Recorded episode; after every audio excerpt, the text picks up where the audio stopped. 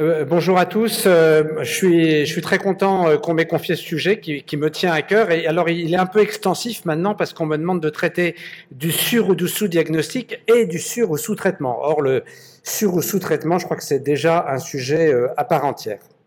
je ne crois pas avoir de conflit d'intérêt avec cette présentation.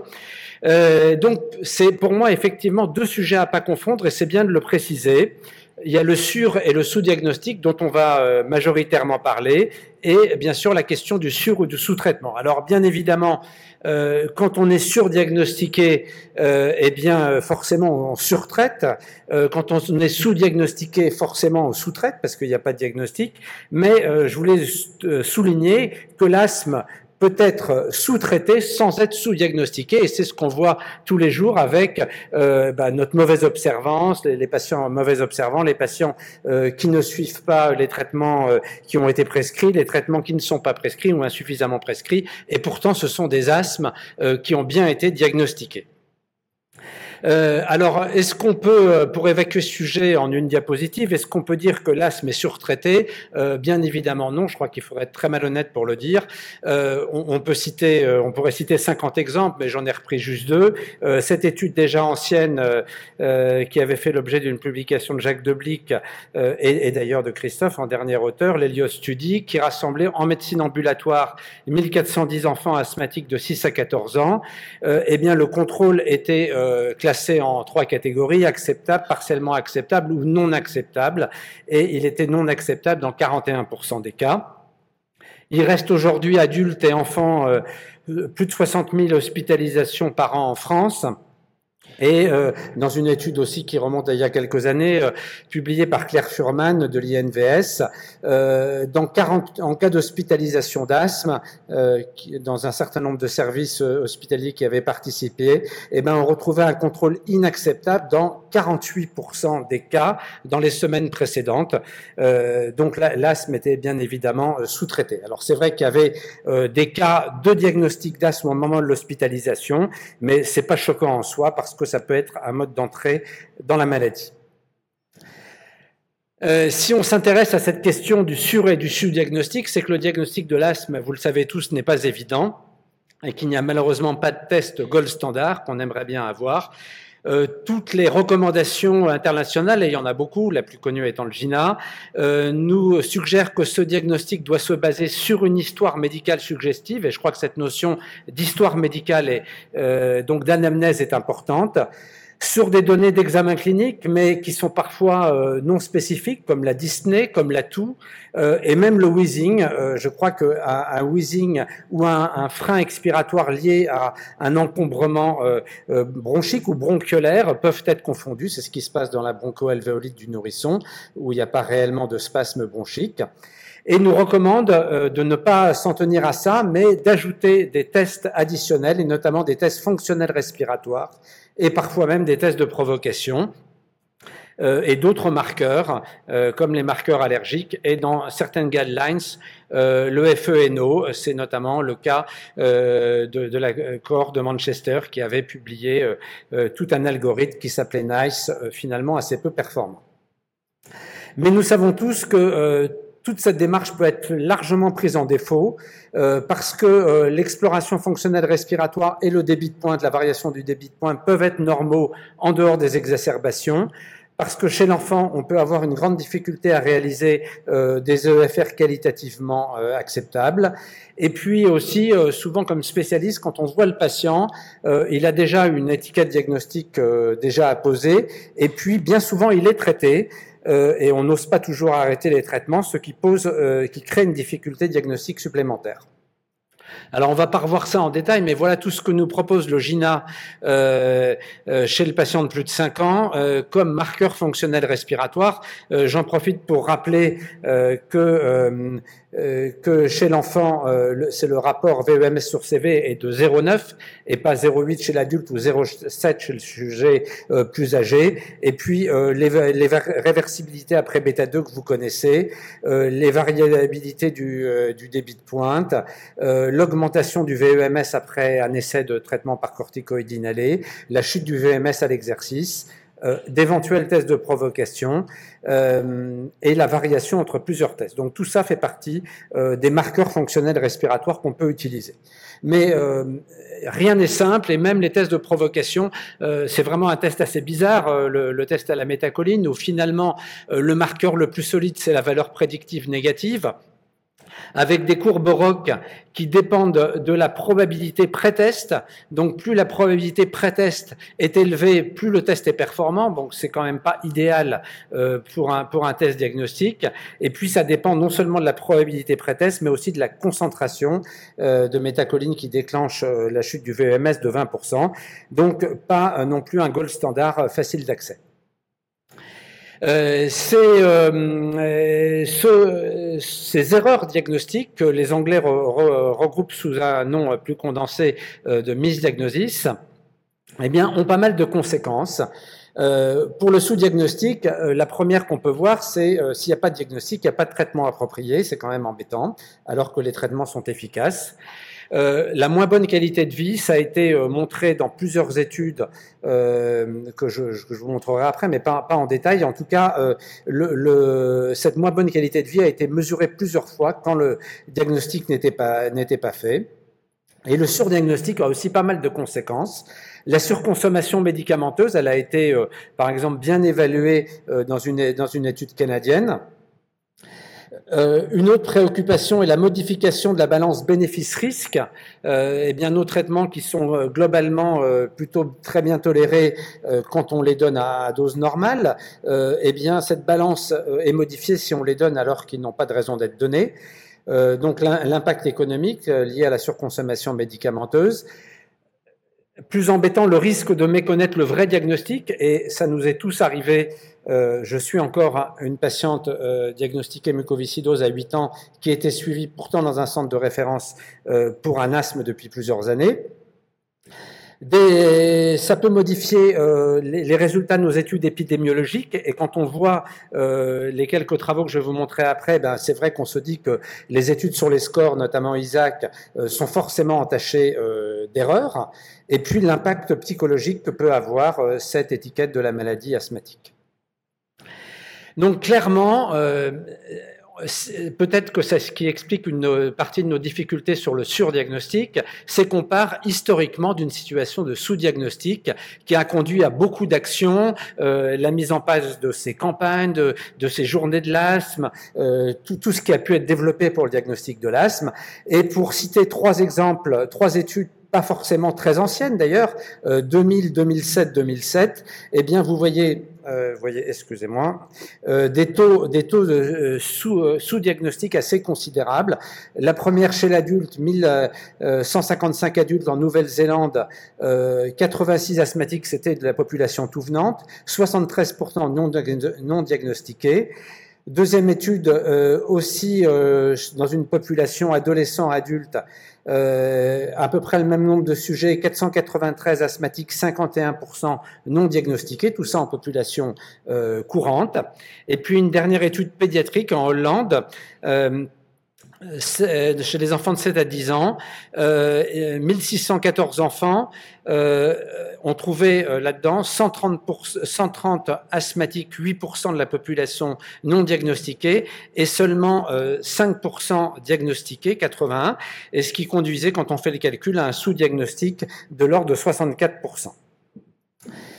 Euh, alors souvent la médecine c'est des balanciers, on passe d'un excès à un autre, et euh, je crois aujourd'hui que, euh, en tout cas en France, beaucoup de médecins sont sensibilisés à cette question du diagnostic de l'asthme, mais peut-être qu'une des difficultés du sous-diagnostic vient plus de la population elle-même que du corps médical.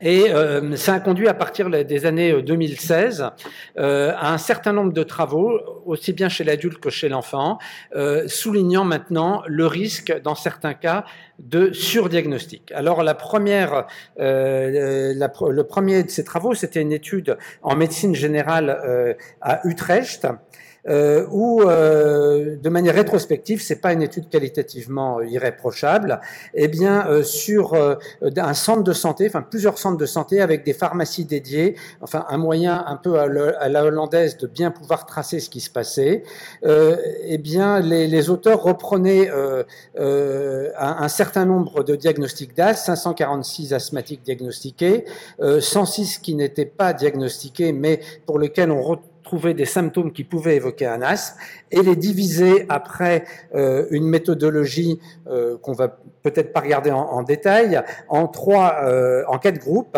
Les asthmes confirmés avec notamment une spirométrie, les asthmes probables qui avaient eu au moins une exacerbation dans l'année, qui avaient consommé des bêta-2 mimétiques plus de plus de trois boîtes dans les dans les deux ans de l'étude. euh, les asthmes peu probables, où il n'y avait pas eu d'exacerbation, pas de renouvellement des bêta-2 mimétiques, et euh, les, les, asthmes qui avaient pu être écartés après euh, la relecture de l'histoire.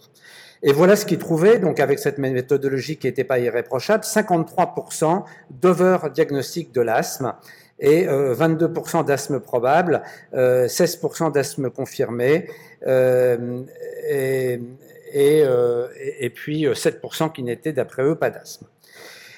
Très peu de temps après, et d'ailleurs en, prolongement de cet article, Andrew Bush avait publié un éditorial, euh, donc Isasma Overdiagnosed, euh, où il reprenait notamment comme argumentaire euh, l'étude bien connue euh, de Marchand, enfin donc de, de l'équipe de, de, Anne Bernadette Chang sur l'atout dans dans le Chest en 2006, où 108 enfants tousseurs avaient été explorés de manière très extensive et on partait comme ça d'un taux d'asthme supposé dans cette population de 50% à l'origine de cette toux pour aboutir à la fin de cette démarche diagnostique à seulement 5% d'asthmatiques.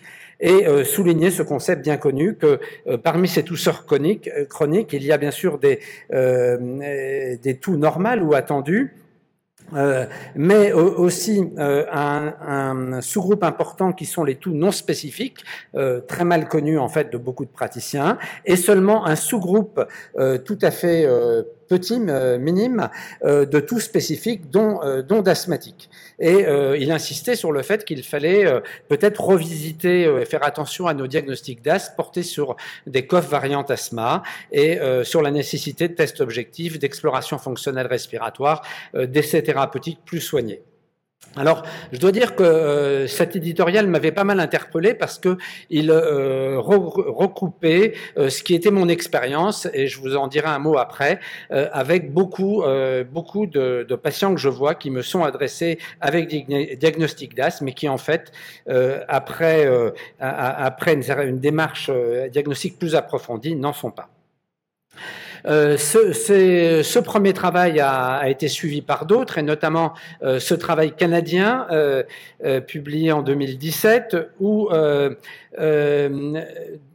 203 sujets recevaient en médecine ambulatoire un questionnaire. Il y avait des contrôles qui n'étaient pas diagnostiqués asthmatiques. 102, 102 sujets dont les médecins avaient posé le diagnostic d'asthme eh bien, on trouvait euh, chez les contrôles éventuellement des patients qui avaient des symptômes qui pourraient faire évoquer un asthme. Et il y avait dans cette démarche trois étapes. Euh, ce que rapportaient les, parents comme diagnostic, euh, est-ce qu'on l'a diagnostiqué asthmatique ou non, le diagnostic clinique posé par le médecin et un diagnostic de référence posé par un, un, un pneumologue qui, bien sûr, intégrait un certain nombre d'examens complémentaires, l'allergie, les EFR. Et on voit par exemple que les, euh, les 101 contrôles euh, ont, des, euh, ont, dans 52% des symptômes qui pourraient faire évoquer un asthme, mais qu'à la fin, le diagnostic d'asthme n'est retenu que dans 5% des cas. Et dans les 102% asthmatiques, eh bien, à la fin, euh, seulement euh, la moitié sont diagnostiqués euh, comme asthmatiques et le taux de surdiagnostic était de 48%, ce qui est franchement élevé et un peu inquiétant. Donc ce type de démarche a été reproduit plusieurs fois. La plus belle étude, elle est chez l'adulte, euh, aussi au Canada, euh, avec un auteur qui s'appelle Aaron.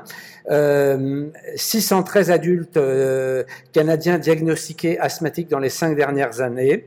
Et euh, toute une démarche euh, par étapes successives où euh, si jamais la spirométrie était positive avec une réversibilité de 12% ou 200 millilitres, l'asthme était confirmé. Si c'était pas le cas, on faisait un premier test à la métacoline, puis éventuellement un deuxième test, puis un troisième test, etc. ensuite, on arrêtait le traitement et les patients étaient suivis pendant un an et euh, étaient, euh, catalogués, ou catégorisés pardon, non asthmatiques, les patients qui n'avaient réagi à aucun de ces tests et qui n'avaient pas de symptômes malgré l'arrêt du traitement au bout d'un an. Et euh, comme ça, eh bien, les auteurs, par cette méthodologie assez euh, rigoureuse, euh, retrouvaient 30% de surdiagnostic d'asthme chez l'adulte, alors que normalement, il n'y a pas beaucoup de rémission dans cette tranche d'âge. Euh, alors, quels sont les facteurs qui ont été retrouvés euh, associés avec le sous-diagnostic de l'asthme? Eh bien, bien entendu, la mauvaise performance des EFR et, les sensibilités sont souvent euh, très faibles et ça peut se comprendre parce que en dehors des exacerbations, l'EFR n'est pas toujours parlante. Donc, sensibilité seulement 29%, valeur prédictive positive 77% une sous-évaluation des symptômes par les patients et euh, dans ces patients sous-diagnostiqués, euh, euh, eh bien clairement la mauvaise perception de la limitation du débit euh, respiratoire, de la chute du débit, a été retrouvée. Et enfin, c'est surtout là où je voulais en venir, euh, dans toutes les études de manière concordante, y compris en France euh, avec l'étude Helios, le mauvais statut euh, socio-économique, et, en France c'était la, la, CMU, est associé au sous-diagnostic de l'asthme, et c'est vraiment bien sûr l'expérience, en tout cas c'est mon expérience aussi. Quels sont les facteurs associés avec le surdiagnostic de l'asthme La difficulté euh, d'organiser les EFR au moment du diagnostic, souvent ils sont faits plus tard. L'obésité constitue euh, aussi bien chez l'enfant que chez l'adulte une sous-population dans laquelle le surdiagnostic est visiblement plus important. Et le dernier point où je voulais en venir, euh, une difficulté spécifique à la pédiatrie nos trajectoires d'asthme, euh, qui seront euh, bien sûr développées par Jocelyne euh, juste derrière, et notamment les rémissions de l'asthme à plusieurs âges de la vie, et notamment des rémissions de l'asthme très tôt dans les asthmes transitoires du jeune enfant non allergique, euh, parfois aussi euh, qualifiés des viraux induits, euh, qui sont importantes, mais les enfants ont déjà cette étiquette asthmatique qu'ils vont, dans un certain nombre de cas, garder quand ils se mettent à tousser, avec des traitements très souvent, en tout cas c'est ce que je vois de manière au moins hebdomadaire, prolongée. Donc ces, ces, trajectoires, de manière très simple, ça sera développé après, bah, vous les connaissez. Euh, la première trajectoire euh, très précoce, euh, c'est les asthmes transitoires du jeune enfant. La, la deuxième trajectoire, c'est des asthmes à début précoce, mais qui persistent longtemps dans la vie, euh, qui sont les asthmes persistants atopiques.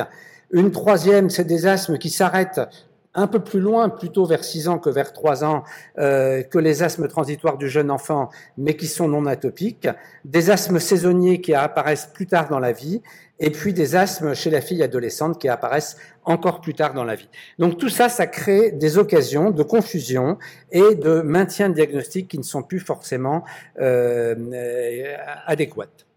Alors juste pour euh, enfoncer un peu le clou, illustrer le propos, euh, voilà le type de, de, de, cas clinique que je vois très souvent euh, d'une enfant qui a eu indiscutablement euh, un asthme transitoire, enfin en tout cas un asthme du jeune enfant avec nombreux épisodes sifflants, une hospitalisation et puis je la vois plus tard à 5 ans alors qu'elle n'est pas allergique.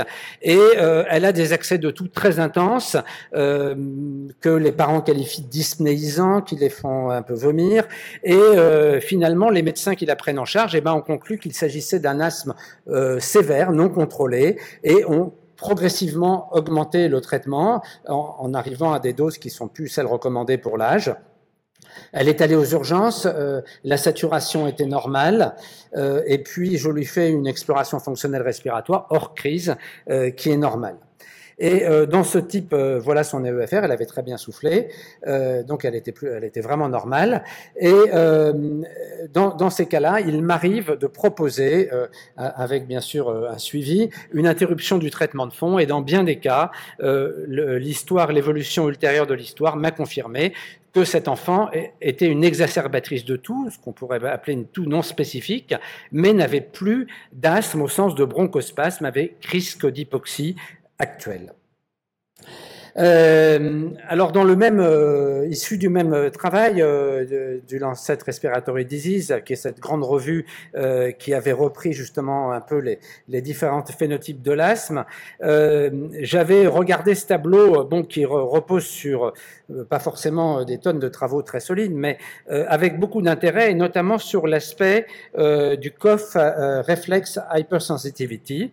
Euh, qui pouvait être euh, euh, élevé dans le new onset adulte éosinophilique, mais aussi dans le adulte cough chez la, la, femme tousseuse, et qui était rapporté comme élevé dans cette population de siffleurs transitoires. Et on sait très bien que, par exemple, chez ces siffleurs transitoires, eh bien, on peut garder, même sans symptomatologie asthmatique, des limitations fonctionnelles respiratoires, voire une hyperréactivité bronchique.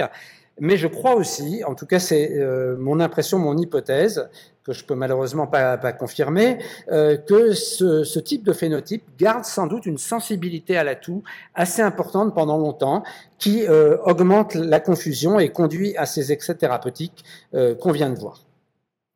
Donc pour conclure, euh, euh, je crois que pour répondre à une partie de la question qui m'était posée, l'asthme reste de manière évidente dans sa globalité sous-traité. Je crois que c'est difficile de soutenir le contraire. Le sous- et le surdiagnostic de l'asthme, que les Anglais appellent misdiagnosis, euh, sont tous les deux élevés euh, et cohabitent. Et, et euh, j'ai pas trouvé de série où ils étaient inférieurs à 20%, donc ça fait quand même 20% fois 2. Alors peut-être que ça s'équilibre si on euh, veut mesurer la prévalence de l'asthme. Mais ce que je voulais surtout dire, c'est qu'il ne concerne pas forcément les mêmes populations. Le sous-diagnostic est associé euh, indiscutablement au mauvais statut, euh, euh, mauvais niveau socio-économique, et le surdiagnostic est, à mon sens, euh, je, fais bien sûr exception des histoires de chasse compliquées médicales qui ont été mal, évaluées, mais de manière plus commune, ce surdiagnostic est associé aux rémissions d'asthme et au phénotype de cough variant asthma de tout, enfin en tout cas de tout de l'enfant, qui est parfois interprété à tort comme une histoire asthmatique. Je crois qu'on a en pédiatrie trois difficultés spécifiques. Euh, ces phénotypes respiratoires évolutifs, euh, les traitements et surtout le diagnostic souvent déjà en place. Je crois que ça se passe, c'est une des difficultés euh, dans, dans, cet item. Euh, les mesures de la fonction respiratoire peut-être encore plus euh, difficiles. Donc dernière diapositive.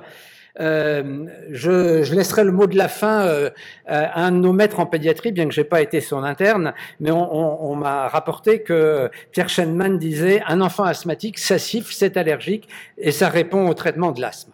Alors bien entendu, Jocelyne va nous montrer que c'est plus euh, compliqué que ça, mais euh, je dois dire quand on sort de ce cas classique, eh bien il faut faire très attention à la démarche diagnostique. Et si c'est pas le cas, euh, vraiment, euh, moi je ne peux que promouvoir une démarche diagnostique fine, avec une analyse critique des données cliniques, hein, pas se contenter du, euh, mot crise d'asthme, mais regarder vraiment ce qui s'est passé. si besoin, des essais thérapeutiques individuels, notamment être méfiant quand on trouve pas d'atopie chez l'enfant qui grandit. Euh, ne pas oublier, c'est recommandé euh, par, toutes les, euh, par euh, toutes les conférences de consensus dont le GINA, euh, d'utiliser les tests fonctionnels respiratoires et ne pas parler trop facilement. Et je suis parfois un peu attristé, et je crois que c'est une mauvaise compréhension des messages de Jocelyne, quand je vois des pneumopédiatres éternellement parler d'asthme au viron induit chez des enfants qui grandissent, d'hyperréactivité bronchique devant une toux. L'hyperréactivité bronchique, c'est une définition fonctionnelle respiratoire. Donc ne pas utiliser trop facilement euh, ces mots et être plus exigeant. Je vous remercie.